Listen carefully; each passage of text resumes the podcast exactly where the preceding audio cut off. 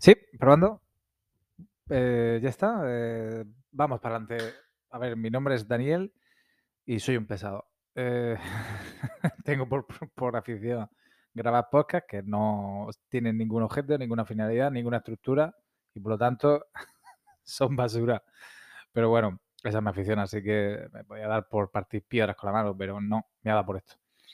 Pero por primera vez voy a intentar hacer un podcast distinto y es que me doy cuenta que la mayoría de las veces lo que hago es hablar yo solo como, como un mono, como un desgraciado, eh, y no tengo interlocutor, y eso es lo que me hace alguna vez un poco meterme en bucles que no llegan a ningún lado.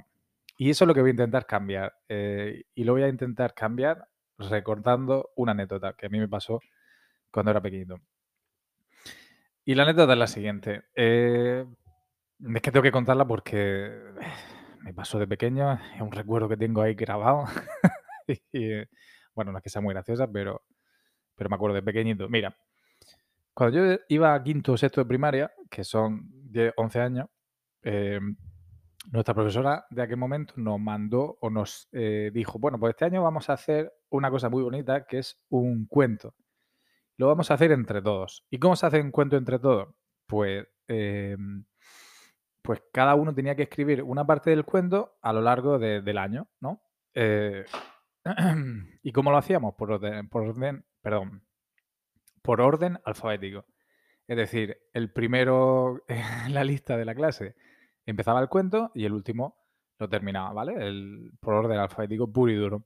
Eso significaba que eh, pues cada semana, conforme teníamos lengua o no sé qué asignatura sería, pues una persona tenía que traer una o dos páginas, lo que le apeteciese escribir, en relación respecto al cuento. Cada persona podía influir en lo que iba a escribir, pero realmente quien decidía un poco el inicio y el final, pues era la última persona, la primera persona de la lista y la última persona.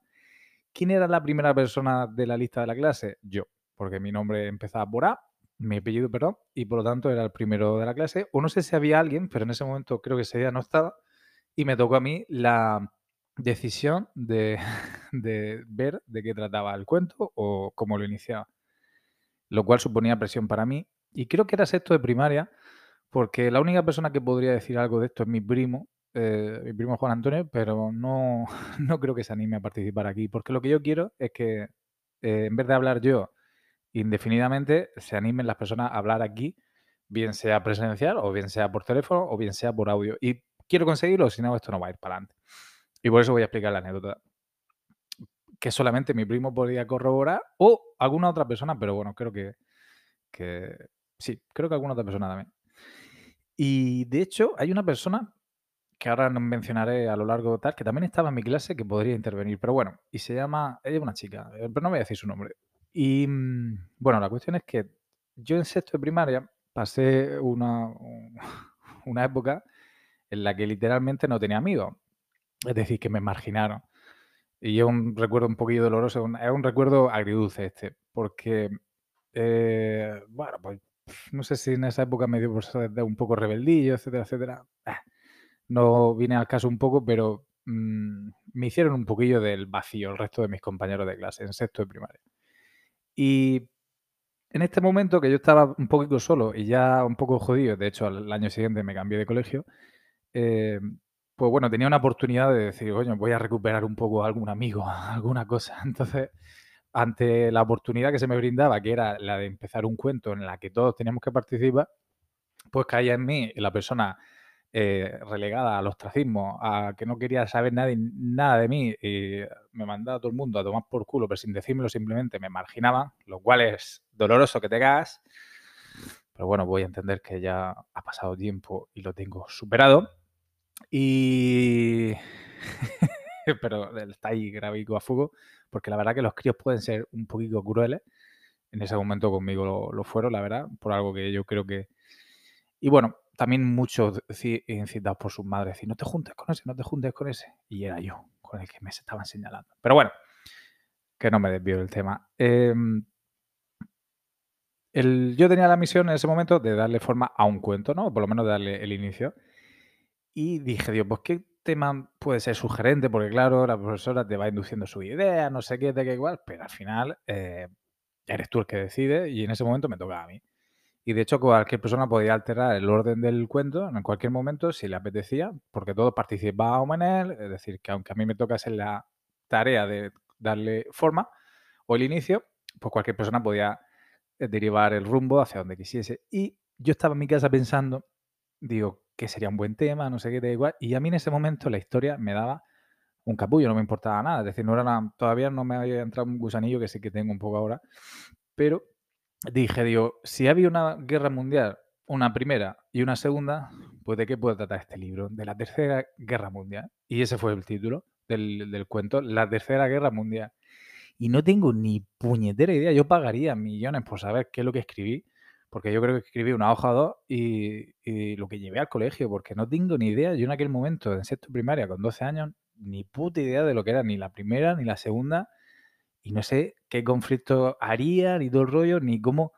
La cuestión es que el, cuando lo llevé, a la profesora le, le disgustó enormemente lo que, lo que yo había llevado. Dijo, qué asco más grande lo que has traído y todo el rollo. Y sin embargo, al resto de los compañeros, el tema de la guerra, el conflicto y el matarnos el uno al otro, pues le molaba.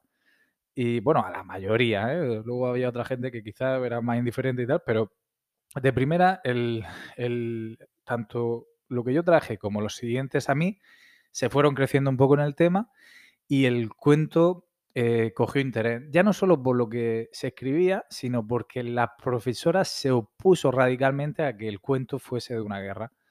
Eh, entonces hizo todo lo que pudo para que en algún momento alguno de los alumnos más predilectos o lo que sea, o alguno de los que fuese a ceder al chantaje de un profesor, eh, cambiase el cuento, lo cerrase y abriese otro.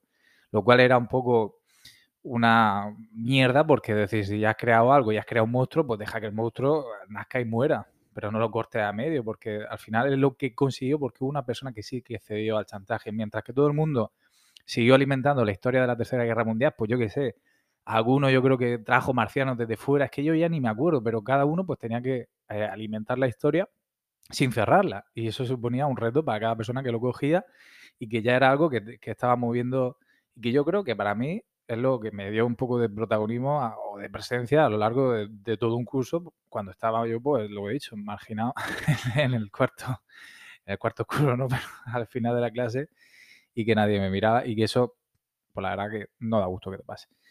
Pero bueno, entonces eh, hubo a lo largo, no sé si a la mitad, porque creo que esta chica se llamaba Sainz, o por lo tanto sería ya de los tres cuartos últimos de la clase, decidió literalmente porque claro, ¿cómo podía acabar el cuento de, la forma que llevaba?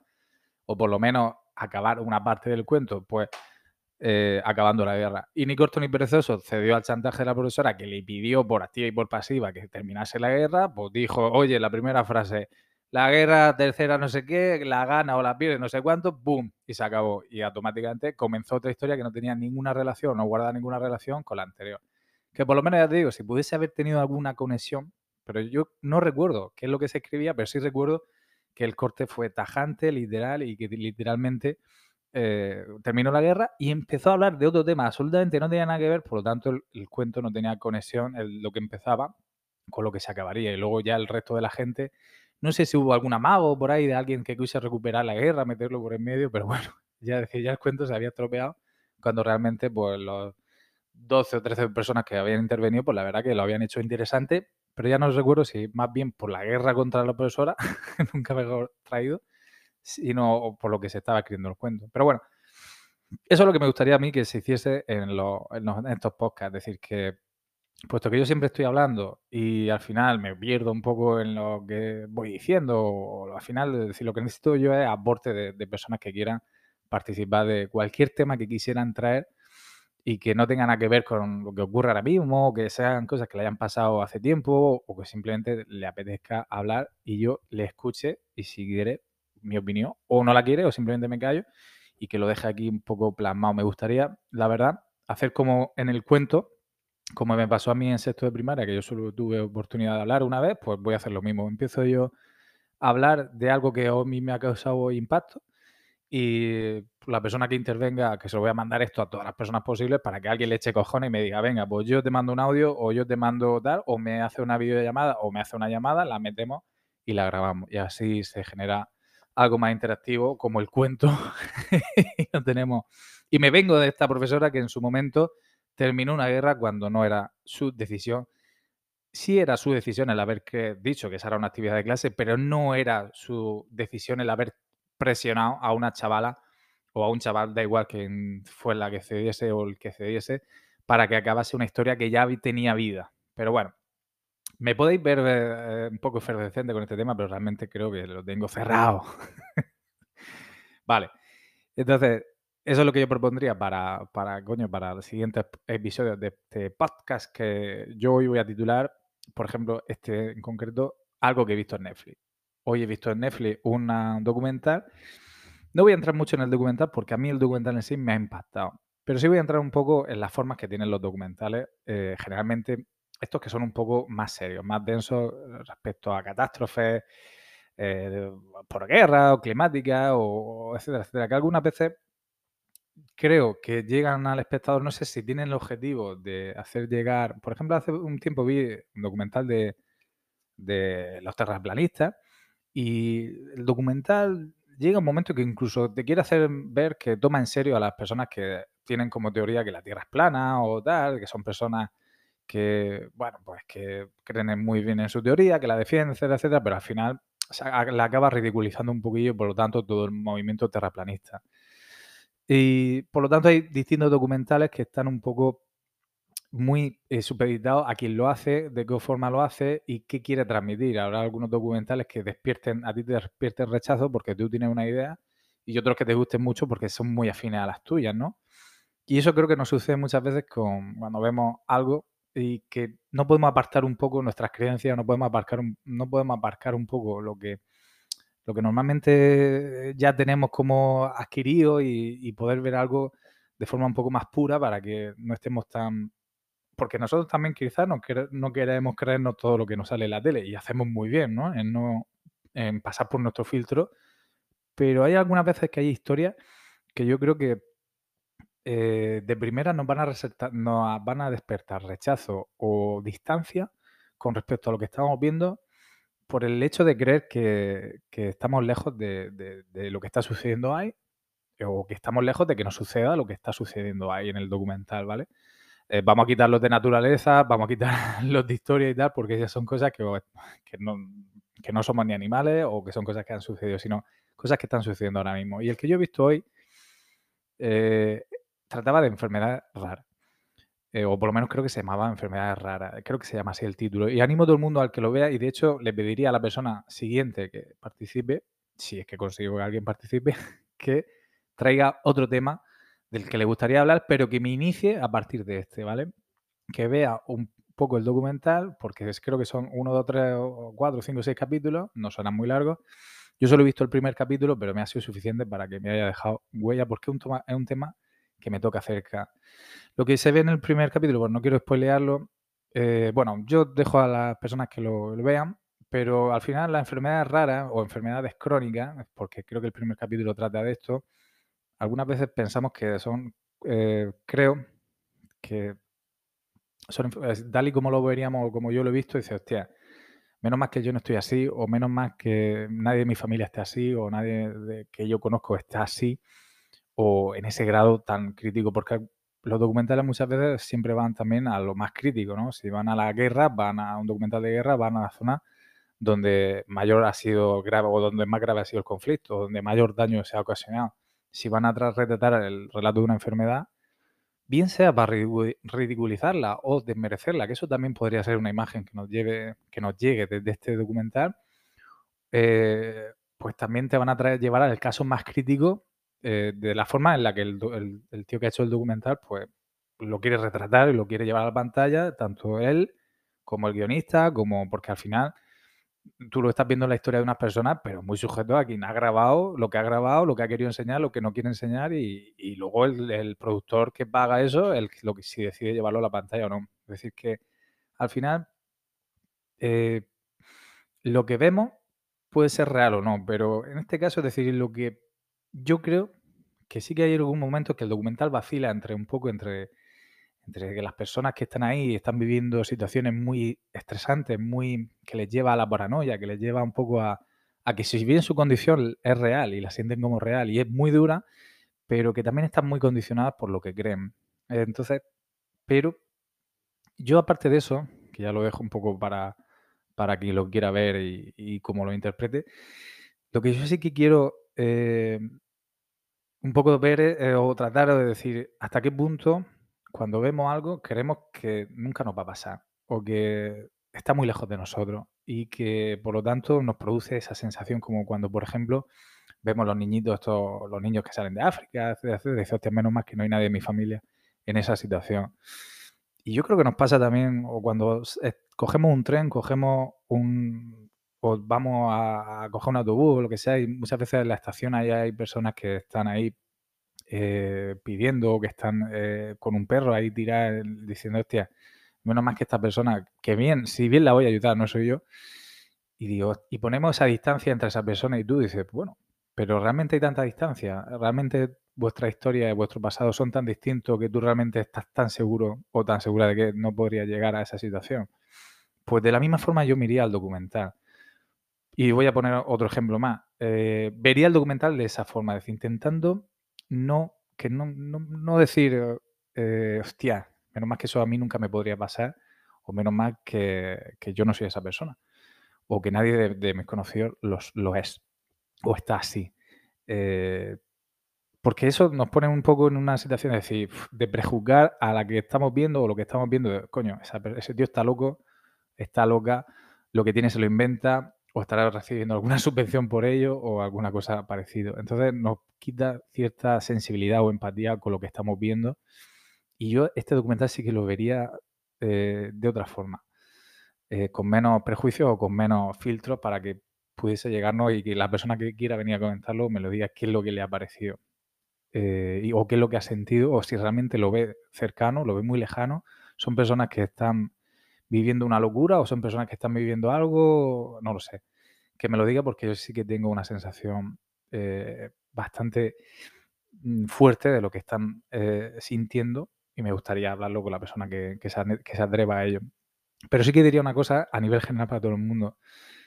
Por lo que estaba diciendo esto, cuando vemos algo con distancia, por ejemplo, el tema de una guerra, eh, yo, por ejemplo, esta tarde estaba pasándome un caza por la cabeza eh, porque estaba cerca de una base militar aquí de Murcia y a la misma vez estaba aterrizando un helicóptero en la misma base. Es decir, lo que siempre hemos visto, yo creo que la generación mía y, anteriores y, posteriores, de que la, guerra es algo que aquí no sucede, yo creo que esa percepción está cambiando ahora un poco y con cierta eh, base, ¿no? Pero hasta el momento siempre lo hemos visto todo muy lejos, en Irán, en Afganistán, en Libia, en Siria, es decir, sitios donde están siempre peleándose o están siempre matándose, no como aquí. Pero aquí eso creo que está cambiando ahora un poco, ¿verdad? Esa sensación de distancia ahora mismo ya no está lejana, o por lo menos yo esta tarde, si bien no la he visto cerca, ya no la veo tan lejos. Ya te digo, cuando te está pasando todos los días un puto caza por la cabeza, que entiendo que más que entrenar está practicando ya por lo que pueda pasar y está todo el ambiente tan militar, tan encendido, pues por algo será que puede ser que llegue o no llegue, esperemos que no, pero los amigos de Ucrania probablemente también pensaban que no lo iban a vivir y, desgraciadamente lo están viviendo con una crudeza eh, enorme. Pues de la misma forma le diría a la persona que vea el documental que lo vea con una óptica en la que... Porque lo que va a ver son personas que sufren enfermedades crónicas, enfermedades que no tienen solución, por lo menos nadie se la da, y que tampoco tienen muy clara el origen y, lo que, por lo que le ha llegado. Por eso, quizás es lo que a nosotros desde primera nos va a decir, bueno, pues a mí no me pasa nada de eso. Pero seguro que no te pasa nada de eso.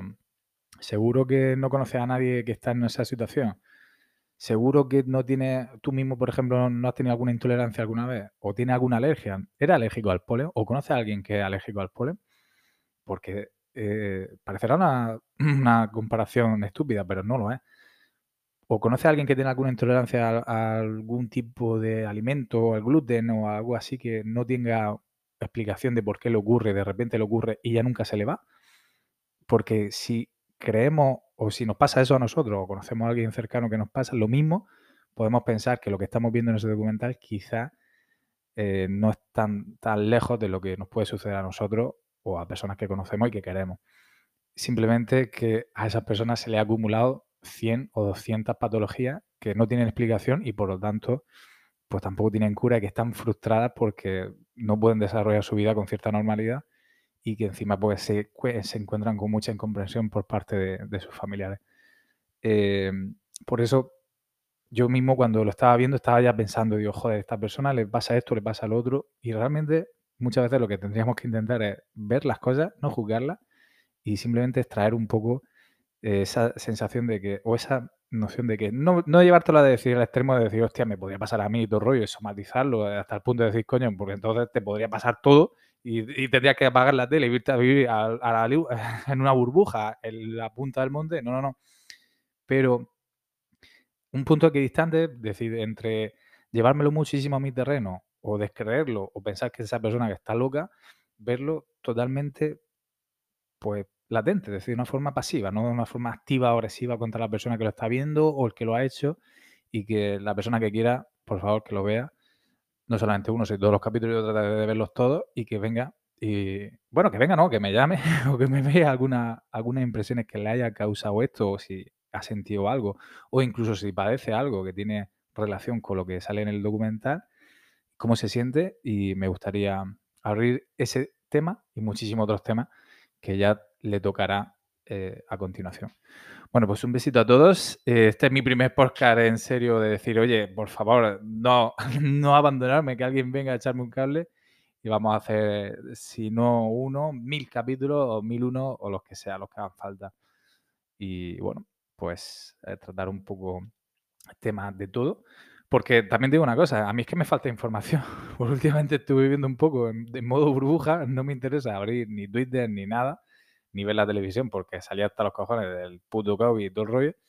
Y la verdad que necesito cierto input de gente que, que esté un poco al día y que quiera decir, oye, pero a nivel política, a nivel de lo que le apetezca hablar y, y venga, la primera persona que vamos a invitar va a ser a, mi viejo que sé que quiere grabar y que y a ver qué no qué le opina, si él quiere hablar de este tema o de otros temas del tema de, de las enfermedades raras y crónicas. Un beso a todos y nos vemos en el siguiente capítulo.